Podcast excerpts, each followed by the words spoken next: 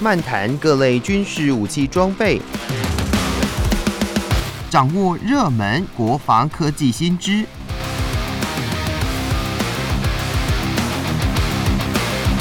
军武说早安，陪您一起领略国防知识力量。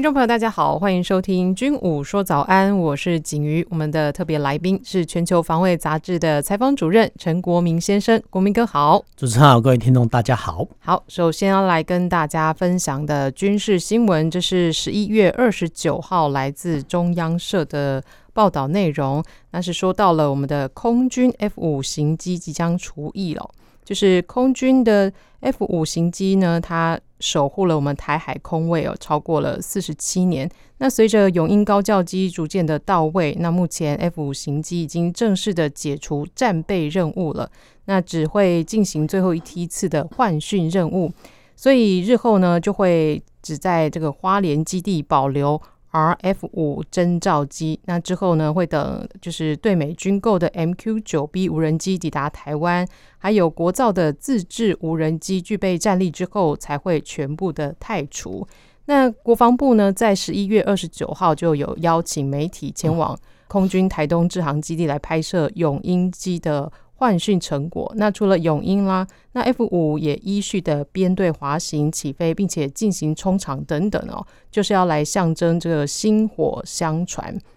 那另外呢，它在地面的成展的部分呢，也有一架的永鹰以及四架不同涂装的 F 五型机哦，那分别有虎斑、呃斐地优还有斐空优。那这个部分呢，待会我要请国铭哥来跟大家介绍一下什么叫斐地优跟斐空优。好，那。这边呢，我们就请国民哥来跟大家再多多的跟听众朋友介绍有关 F 五的故事哦，毕竟他也要除役了。呃，马上来看这个匪地优、匪空优哈，那基本上来讲就是之前哈到呃到现在也是一样，在之前哈之前呃空军有一个叫假想敌中队啊，假想敌中队呢啊，当然呢就是顾名思义啊，就是说模拟啊，就是说敌方的一些攻击，我们叫攻击的哈，攻击的涂装哈，涂装样态哈，那涂装的样态哦，其实就是说哎。我们把部分的训练机种涂成哦类似这种，然后做什么呢？跟我方派去就是呃其他基地中队派去送训的飞官做什么？做一个攻防演练哦，就是说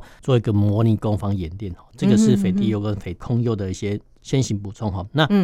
F 五战机呃它的英文哦叫 Free Fighter 哦，就自由斗士哦。Free Fighter 自由斗士那。这个名称顾名思义很简单哦，就是说美国在一九七零年代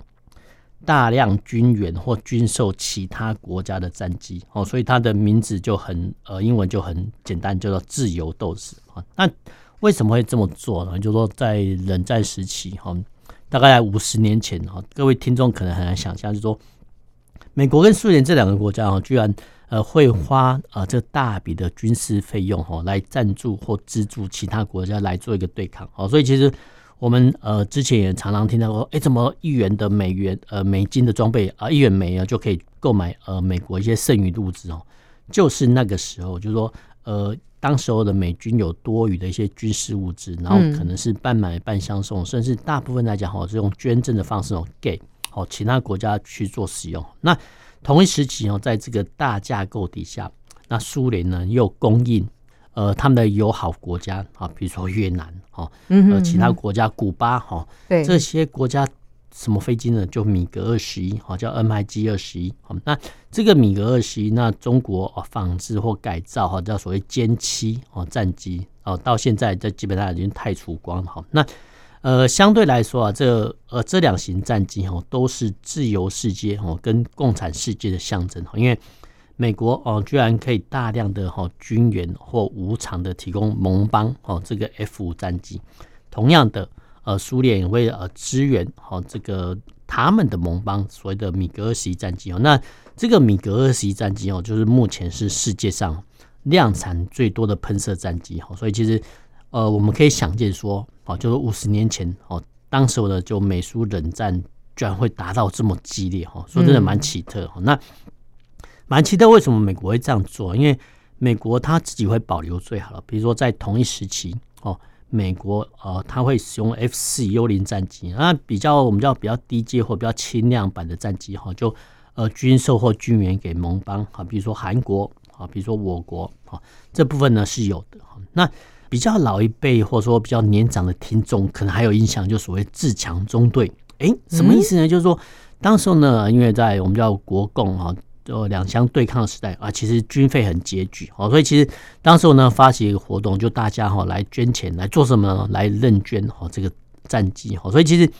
呃那时候呢，所谓的自强中队就是说，哎用啊这个民众捐赠的机哦成立啊这个中队叫自强中队。那其实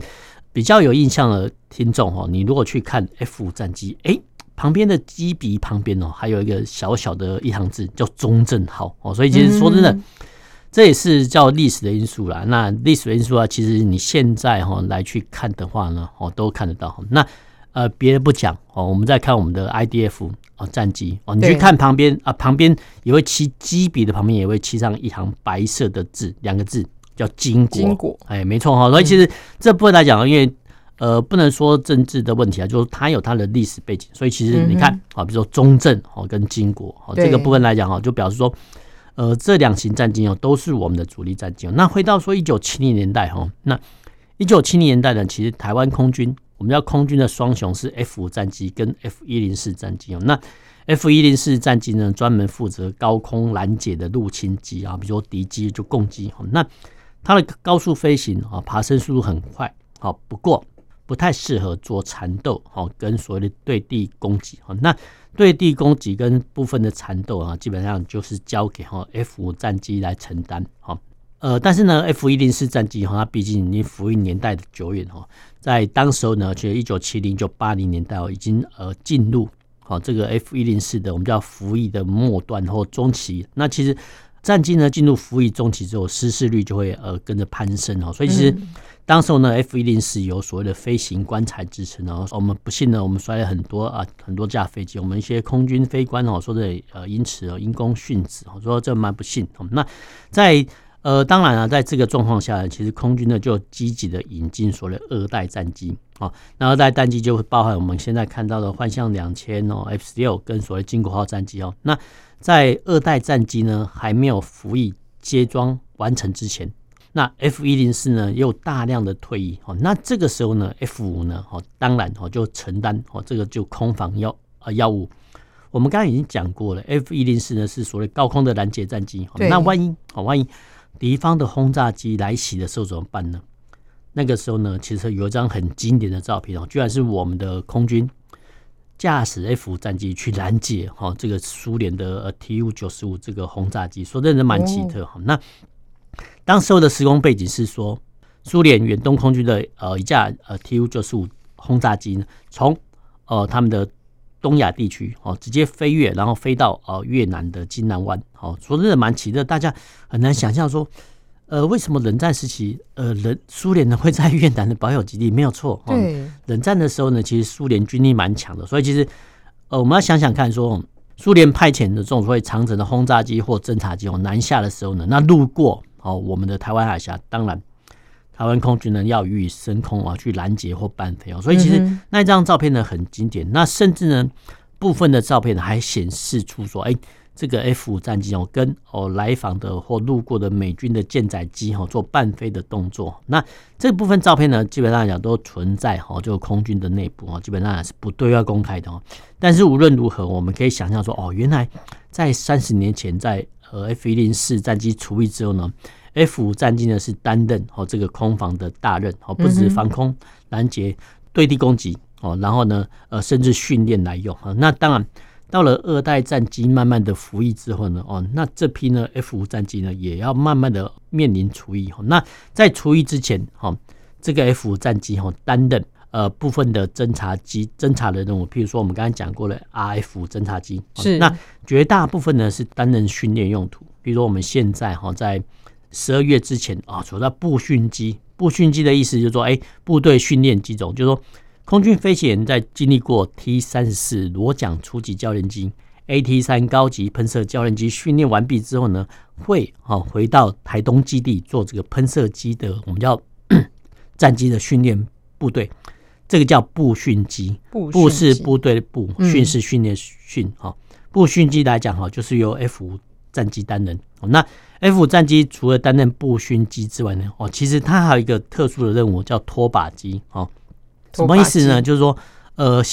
空军呢在训练哦新一代飞行员啊打靶的时候，比如说机炮打靶的时候呢，会先由哦这个 F 五战机后面呢，呃，翼下呢挂着一个靶标。嗯，到了训练空域之后呢，哎，这个。拖着哈尾巴呢，拖着一条钢索，哦那钢钢索呢，呃，这个靶标啊，就直接释放出去，然后让后方的追击的战机来瞄着打哈。当然啊，这个距离是比较远的。那现阶段来讲哈，靶标来讲也经过很多精进。那我们哦看到说哈，这次的参访中，哎，空军呢特意展示哈这个靶标的形态，这个也是一个历史传承哦。但是到了现阶段来讲哈，这个训练的用途，连训练的用途的 F 五战机。哦，说真的，也在面啊，慢慢的减少当中啊，因为现代化的训练条件有呃比较好的方式来训练，所以其实呃未来哈这个拖把勤务呢，很可能哦呃会因此而萎缩。那我们要这样子来说哈，呃 F 战机虽然说是劳苦功高，但是呢哦它毕竟呢已经到了服役的呃年限啊。那有些呢部分评论说，这么多的 F 五战机退役，你要不要改成哈这个无人战机哈来对哈？呃，中国来做一个实施威吓啦，或是说呃欺敌的动作啊，这个想法是不错哈，不过必须考虑到相关的改造成本。嗯，那如果说改造跟操作成本哦大过于哦我们去买很多大批的小型的无人机哈来诱敌的话啊，如果说这个成本太高昂的话呢，或许我们把除役的经费节省下来哦，完全去研发这个大量可用的无人机会来的比较划算。嗯哼哼。那这一次这样子的一个就是除役的过程，你觉得像呃比较国外好了，他们一些厨艺好像都会呃跟民众会比较多一点互动。那我们这部分是不是比较缺少？这部分比较可惜啊，所以比较可惜的是说，嗯、这个应该说我们的话军媒关系哦，可能还有待改善。嗯、什么意思呢？就是说呃，不管是空军啊，哦，三军办活动的时候呢，哦，都会哦都会呃邀访媒体哦去参加哈。那呃，邀访媒体去参加啊，其实国外的做法是说，哎、欸，周边的邻里哦，邻里乡亲哈，或者说退役的一些飞行员哦，他们可能在基地服役很久，但是他已经退役了嘛，那不妨哈，这个时候呢，就广发邀，不是广发邀请，就直接透过哈网络媒体或呃公电子公告说，哎、欸，呃几月几日哦，模型机哈即即将举行除役典礼，那欢迎哈就以薪资哈啊前往基地哈去做一个见证的动作，那当然啊，当然。呃，军方呢，为了服务媒体，所以通常会派遣哦这个交通工具哈跟食宿的一一些呃招待哈。对，这个是情有可原的。那至于说，如果说想要有意愿入内的一些民众，或者说退役的非官哈，我想啊，不妨呢趁这个机会哦，直接哈呃用什么呢小型的基地开放模式哈来做一个办理会比较好，因为这样子的话，其实会促进更多人哈共同见证哦这一个历史铭记的除役，然后促进。嗯，这些大小朋友全民国防的概念会比较好。是是是，毕竟哦，这也是守护我们台海安全哦，超过四十七年了。我觉得这样子的一个做法，的确也是让更多人能够更加的记得它。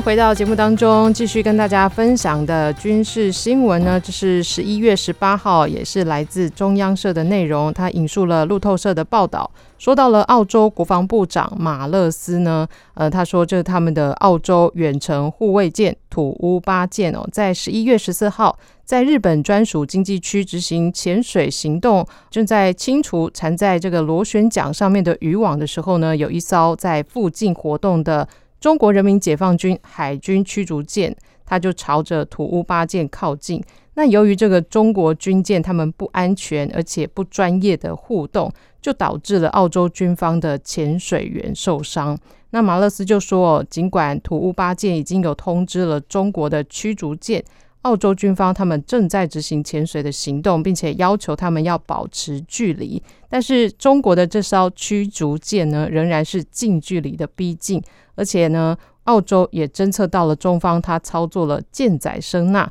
对于澳洲潜水员的安全构成了风险，也就导致他们呢不得不离开了这片水域哦。那针对这个新闻来看，诶，以往真的是没有看过说什么这个呃用声呐，然后就是影响到这样子潜水员，然后造成一些受伤。呃，我们要先呃来确定说这个事件的两个主角，嗯、哼哼一个是澳洲的军舰叫土屋八号哦，那。一个呢是中国的军舰，那新闻报载时只写 DDG 哈一三九，那后续我们查明是说，哎，其实这个是澳洲的安扎克呃级护卫舰哈土屋八号，那对上哦中国的呃宁波号驱逐舰。哈，那宁波号驱逐舰它是属于东海舰队。哈，那这个新闻很有趣，就说，哎，这两艘军舰呢哦是在呃日本的经济海域中间哦相遇到。那经济海域我们画两百海里？哦，那两百海里的话，然后呢，澳洲军舰跟呃中国的军舰在日本的经济海域相遇，那显然的这个地方会是在东海，不可能是在南海哦。这部分呢其实观念，我们从哦这个新闻报道中就看得出来说，哦，原来呃就算是日本的经济海域哦，那你画两百里哦，那两百里。呃，日本画两百里，中国画两百里哦，当然哦，中间会有交错重叠的地方哈。那但是无论如何，这个事发地点呢是在呃东海附近哦。那东海是蛮大的哈，但是呃这个新闻事件不可能是发生在南海啊，这个叫呃地理上的常识哦。那为什么澳洲跟中国军舰都会在附近呢？我们刚才讲过啊，就是说。呃，中日两国的经济呃海域哈，基本上来讲都是重叠的。那其实很多国家那个经济海域都是重叠的哈。嗯、那在重叠的状况下呢，哈，那当然呢，派遣军舰呢去做相关的巡历跟护卫，这个是各国都这样子哈。那其实呃免不了哈，在呃我们叫公海上呢，其实会呃发生哈类似你要说伴航也好哦，或是说玩碰碰船也好，其实。常常会发生这种状况，那其实这一次呢，就是类似哈，中国方面也用比较高压的方式去逼退哈这个澳洲军舰。那当然哈，因为你说这个经济海域是你的，但是我也说啊，这个经济海域是我的。那当然，呃，为了维护这个经济海域，当然呢，就是只好出动哈军舰去维持。那这部分的新闻第二段呢，还很有趣，说，哎，中国军舰呢，这个宁波号驱逐舰呢，拍发这个声呐。嗯，那拍发声呐，说真的，我们要认识一个概念：军舰发动声呐做什么？我要侦测到水底下的东西。水底下有潜舰吗？哦，我们要必须这样问。哦，那如果说当时候呢，呃，对峙的双方下面有潜舰，那当然，呃，说真的，啊，你说中国军舰，你宁波号哦，舰长说觉得遭受到威胁哦，他就拍发声呐去找，说真的，呃，是情有可原哈。不过，按照军事常理来看哦，嗯，现阶段不管是潜舰或军舰，基本上来来讲哦，都是用被动声呐在听，比较少哈用主动声呐去拍发哦。那通常呢，你拍发主动声呐哦，一定是代表说，呃，你可能要发发射鱼雷去定位哦，先行去找寻敌方的船舰的或是潜舰的目标哦，之后呢才拍发声呐。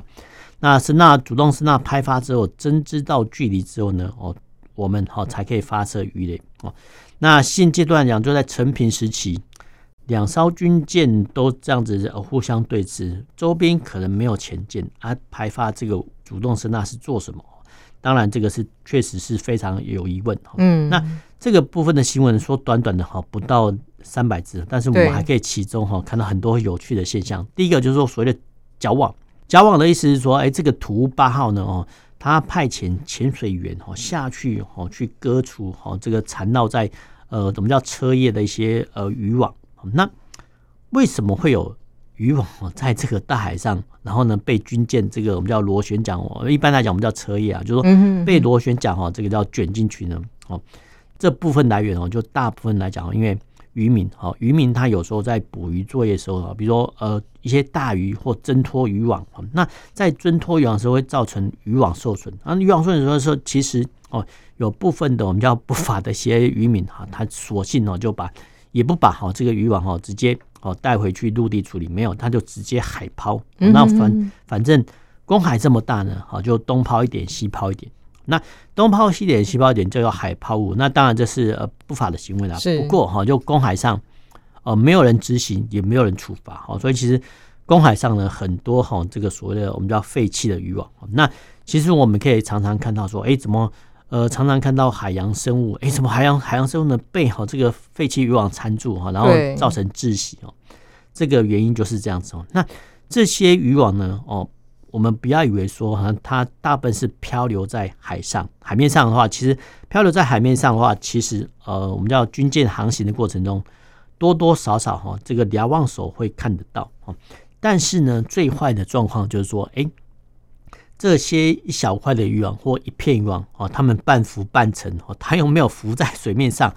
连哦这个水面的瞭望都看不到。那当然了，军舰呃是。开过去之后呢，哦，那就会卷到哦这个所谓的车叶中哈。那我们想象一个画面，就是说我们一般来讲，我们吹的电风扇哦，你把一堆毛线丢进去一样，它就会缠住。那缠住的话，其实呃这个电风扇就不能运转了。那同样的道理，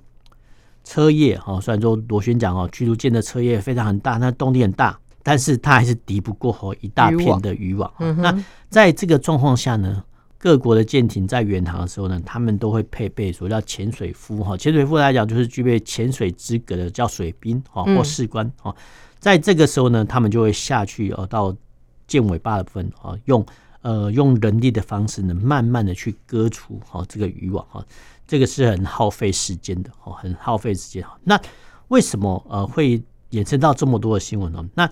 澳洲是说啊，你这个拍发生呢，会造成我们的潜水员的一些。身体受损，那那各位很难想象这个画面。那我们呃把呃各位听众想象一个画面，就是说，哎，我们去一个寺庙参观，嗯，那寺庙都有大钟嘛，大型的钟。好，你只要站在底下，那其实呢，寺庙来讲都会定时敲钟。好，你如果说定时敲钟的话，你在站在大钟底下，你去聆听那个钟的声音，你会觉得很大。对，当然哈，这个是所谓的我们叫大钟效应哦，这个会。你会觉得你耳朵受不了，嗯、那为什么呃会声呐会这么的一些厉害哦？因为来讲哈，它叫所谓高频声呐哈，高频声呐的话，其实来讲哈，对不管是海洋生物或人类都是有损伤哈。那我们再回到一个新闻，就是说我们会常常看到说，哎，怎么会有一大群的一些鲸鱼或鲸豚哦在